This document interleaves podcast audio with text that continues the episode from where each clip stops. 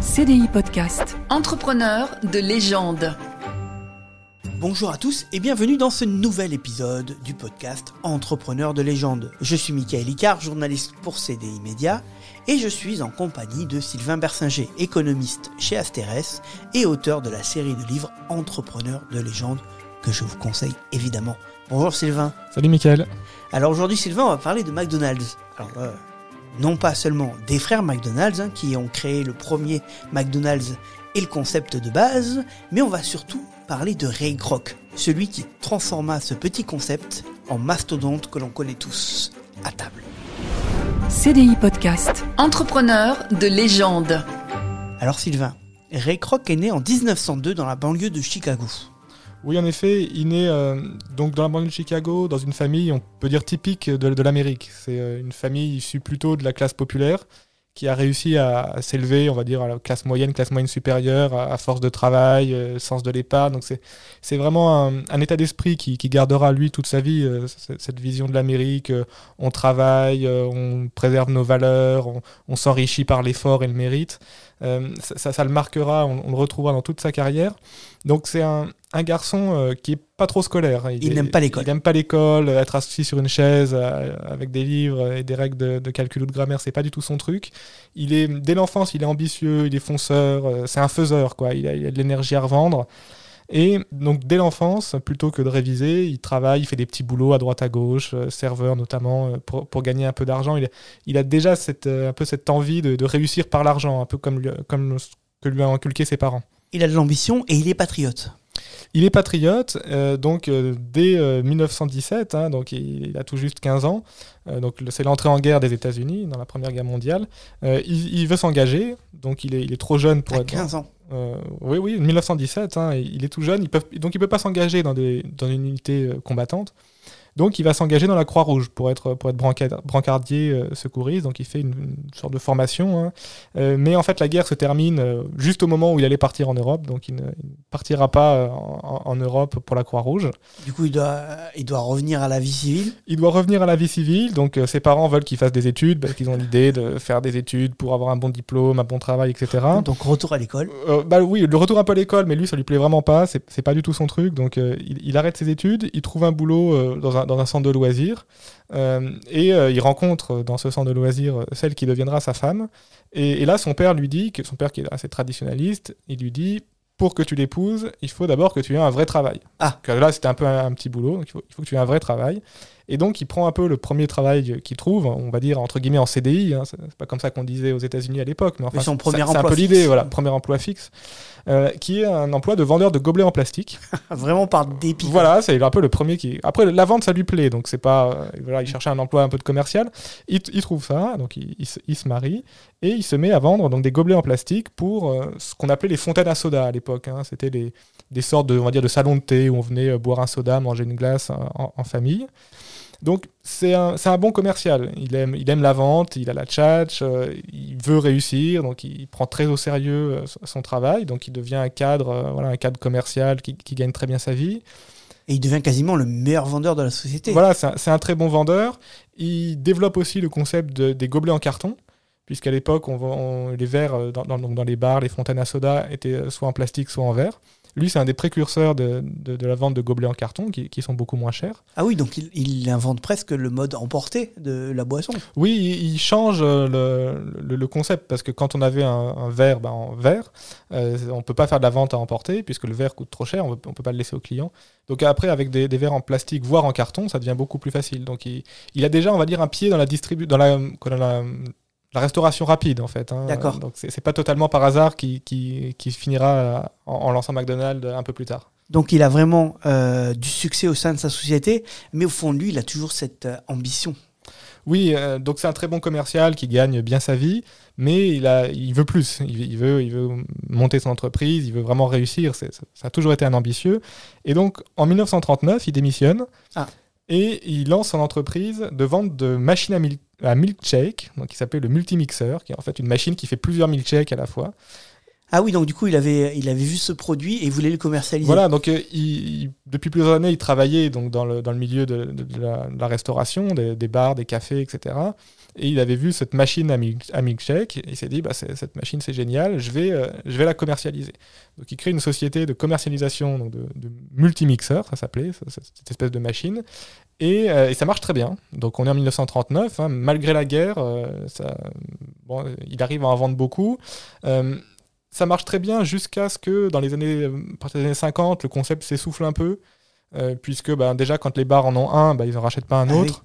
Euh, C'est la- des produits résistants en plus. voilà, c'est des produits résistants. Euh, la société américaine change.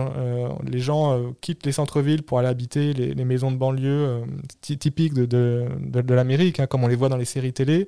Et donc les gens vont moins dans les bars, vont moins dans les fontaines à soda, ils consomment plus chez eux. Donc quand on est chez soi, on n'a pas besoin d'une machine pour faire 5 ou 6 000 chèques en même temps. Donc dans les années 50, euh, alors c'est pas que c'est la faillite, mais enfin la société perd de son entrain, on va dire. Les fontaines à soda aussi, elles commencent à disparaître petit à petit. Voilà, parce que les gens euh, habitent, euh, n'ont plus le même mode de vie, ils habitent en banlieue, ils viennent plus forcément au coin de la rue euh, prendre un verre, euh, prendre un milkshake. Mais un restaurant continue de commander des multimixeurs. Oui, et donc les, les ventes, on va dire, globalement s'essoufflent, mais euh, on est autour des années 50, en 1954, par là, il y a un restaurant euh, à Los Angeles, à San Bernardino, qui continue de commander des multimixeurs. Et donc Ray Kroc se dit, bah, je, vais, je vais aller voir ces, ces gens-là, parce que ça a l'air de C'est marcher. c'est mes meilleurs C'est clients. mes meilleurs clients, je vais aller voir ce qu'ils font. Donc il prend un billet d'avion et il va à, à Los Angeles et, Et- il voit bien sûr ce restaurant McDonald's. Il rencontre du coup les frères McDonald's. Il rencontre voilà les frères McDonald's. Si tu veux bien, on va parler un peu des frères McDonald's. Oui, rapidement. alors on peut en dire on peut en dire deux mots. Donc euh, ils sont originaires de, de la côte est des États-Unis. Mais ils étaient partis à Los Angeles euh, un peu dans cette idée de on va en Californie faire fortune, euh, chercher la gloire, etc. Donc comme tous les ambitieux qui vont à Los Angeles, ils ont essayé dans le cinéma. Et euh, comme à peu près tous les ambitieux, ça n'a pas marché. Et en fait, ils se sont rendus compte que dans leur rue à Los Angeles, ce qui marchait le mieux, c'était le- les, les fast-food, c'était les, les vendeurs de hot dogs. D'accord. Et donc ils se sont dit, bah, on a fait fausse route, c'est pas dans le cinéma qu'on va faire fortune, c'est dans, dans la restauration. Et du coup, ils décident de créer un restaurant eux aussi. Et voilà, et donc en 1940, ils ouvrent leur premier restaurant euh, fast-food, euh, qu'ils appellent de leur nom, donc ils appellent McDonald's, donc dans la, dans la banlieue de Los Angeles. Et à l'époque, le fast-food, c'est pas comme on l'entend maintenant. Quand McDonald's ouvre son premier restaurant, c'est un peu du service euh, directement en drive-in euh, au- à la voiture. C'est long. Oui, alors c'est beaucoup plus long, donc euh, c'était déjà un drive-in, mais c'était pas les drive-in qu'on connaît aujourd'hui, puisqu'aujourd'hui hein, on arrive avec sa voiture, il y a une borne, on dit, son- on dit ce qu'on Mm. veut, et puis on va prendre son, son plat un peu plus loin. Là, c'était on se gare sur le parking et quelqu'un vient vous servir en fait euh, sur, sur le parking, et avec des temps d'attente beaucoup plus longs. Et en fait, ce que vont faire les frères McDonald's, en gros, ils vont faire au hamburger ce que Henry Ford a fait à la voiture, c'est-à-dire qu'ils vont standardiser la carte. Donc, euh, ils enlèvent beaucoup de produits sur la carte, ils font une carte très simple et ils conçoivent leur cuisine comme une chaîne de montage. Donc ils, se font des outils exprès pour leurs salariés pour faire des, frites et des, des burgers plus rapidement. Et euh, en fait, ils font ils effondrent le temps d'attente qui passe de 20 minutes à 30 secondes. Temps d'attente 30 moyen du, du- du client. Voilà. Donc, donc en fait, ils révolutionnent en fait le, le fast-food. Ils, ils accé- ils accélèrent très fortement le fast-food. Ils ont plus besoin du coup d'avoir des, des gros parkings pour que les voitures restent. euh, Oui, bah, Ils font plus de service à- aux voitures directement? Non, mais euh, du coup, les clients sont, sont pas impactés parce que du coup, ils attendent très peu. Euh, ils, ils vi- ils viennent prendre leur, leur burger frites, mais, mais en 30 secondes, c'est fait. Donc, il y a, y, a plus- il y a plus ce temps d'attente. Et, donc, ça leur permet aussi de faire beaucoup plus de, de chiffre d'affaires. Et donc on comprend que ce restaurant, bah, évidemment, il connaît un succès fou. Et c'est pour ça qu'il continue de commander des multimixeurs. Voilà, donc le, restaurant a une activité de plus en plus importante. Il commande des multimixeurs, ce qui a- attire l'attention de Ray Kroc. Donc, il vient voir euh, les, les frères McDonald. Donc, on est, on est en 54. hein, donc, Ray Kroc a 52 ans. Et Ray Kroc euh, a le, le coup de foudre pour ce concept. Et il se dit, mais Eureka, c'est ça qu'il faut faire. quoi. C'est- l'avenir. J'arrête les multimixeurs et Voilà. je Donc, commercialise des McDonald's. et c'est exactement ça. Et donc, il va arrêter les multimixeurs et il va négocier avec les frères McDonald's euh, le, le droit d'utiliser leur marque et leur concept euh, dans tous les États-Unis. Donc il va les développer en franchise. Voilà, c'est l'idée. hein. Donc, il, il achète les, les- les droits de leur restaurant. Alors, il y, a il y a une petite embrouille parce que eux avaient déjà vendu à quelqu'un d'autre les droits. Euh, Entre Ray Kroc et les frères McDonald's, ce sera toujours la guerre. hein. On, on en reparlera sûrement un peu, mais euh, les, les relations ont toujours été très conflictuelles. Donc il, a- il arrive à négocier, donc de commercialiser la licence avec les frères McDonald's et il ouvre rapidement des franchises du coup. Voilà, donc un, premier restaurant en 55 euh, à Chicago, hein, donc euh, sa, ville natale, euh, qui a un succès. hein. Dès, le début, euh, ça, cartonne. Et donc, du coup, il en ouvre beaucoup d'autres dans les États-Unis. Donc, avec le concept de la franchise, hein, c'est-à-dire que c'est un, entrepreneur euh, qui, euh, qui ouvre son restaurant euh, en suivant une charte très précise sur les produits vendus, la disposition du restaurant, etc. Et en échange de quoi, cet entrepreneur paye à, McDonald's, donc du coup à Ray Kroc, hein, puisque c'est lui qui a racheté les droits, paye le droit en fait d'utiliser le concept et la marque. Donc le concept marche bien, mais Ray Kroc se rend compte qu'il ne gagne pas beaucoup d'argent. Oui, il gagne pas beaucoup parce qu'en fait, alors il, perçoit de l'argent bien sûr de, de- de- des franchisés, mais il en reverse aussi aux frères McDonald's. Et en fait, entre les deux, euh, même s'il gagne beaucoup de, quoi, s'il vend beaucoup de hamburgers, eh ben il gagne pas beaucoup d'argent. Et, euh, en fait, c'est un de ses salariés, hein, Sunburn, Harry- Harry Sunburn, qui, qui deviendra le PDG plus tard, un de ses premiers salariés, qui a l'idée et il se dit en fait, ce qu'on va faire, on va acheter des terrains, euh, des terrains bien placés pour mettre un McDonald's. Et on va dire aux franchisés, vous ne pouvez ouvrir un restaurant McDonald's que sur ces terrains-là. D'accord. Et vous nous payerez bien sûr un loyer pour euh, utiliser ces terrains-là. Ah oui, donc du coup ça devient une agence immobilière. Mais en fait, McDonald's gagne de l'argent euh, avec l'immobilier. C'est pas, quand on regarde les, les comptes de McDonald's, c'est pas une entreprise euh, de restauration. Ils ne gagnent pas de l'argent en vendant des hamburgers. Mais avec des loyers. Ils gagnent de l'argent en percevant les loyers des franchisés. En fait, c'est une, c'est une société immobilière, en fait, plus que, plus que de restauration. Et donc, ce, ce concept-là, alors qu'il y a déjà un avantage fiscal important, puisque euh, si le prix des terrains baisse, il y a- des avantages quoi, Il y avait en tout cas à l'époque aux États-Unis un gros avantage fiscal à faire ça. Et surtout, ça fait, euh, pour, pour les terrains qu'ils ont, ça fait une clientèle captive. Puisque vu que McDonald's marche bien, bah, tout le monde veut euh, ouvrir une franchise McDonald's. Et ils sont obligés de la faire sur le terrain McDonald's avec un loyer évidemment euh, au prix fort. Et donc le succès des McDonald's continue, ce qui entraîne Ray Kroc à devoir trouver les meilleurs terrains. Son boulot à lui, c'est de trouver les terrains. Oui, assez vite, son, boulot, ça devient de trouver les meilleurs emplacements. Et donc, il loue un avion euh, et il se promène en avion au-dessus des villes. Et il se dit où est-ce que pourraient être les, meilleurs terrains? Euh, et il, cherche souvent près des églises. Puisqu'il se dit près des églises, c'est là où, euh, où vont les gens, on va dire la classe moyenne américaine. Puisque le, concept de McDonald's, c'est euh, le restaurant de la classe moyenne américaine. On, est en famille le dimanche, euh, on, va, on va manger un, burger frites chez McDonald's.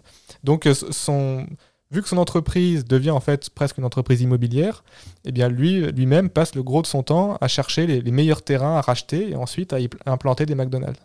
Et une de ses autres obsessions, c'est qu'il faut que le process soit bien adapté dans les restaurants. Il faut que, pour que McDonald's marche, il faut bien que euh, les recettes soient suivies à la lettre, que la méthodologie soit bien appliquée. Oui, donc euh, McDonald's, hein, c'est de la franchise, mais ça ne veut pas dire que chacun fait ce qu'il veut, euh, puisque d'un McDonald's à un autre, on a euh, le même produit, le même décor, la même ambiance, les mêmes goûts, etc.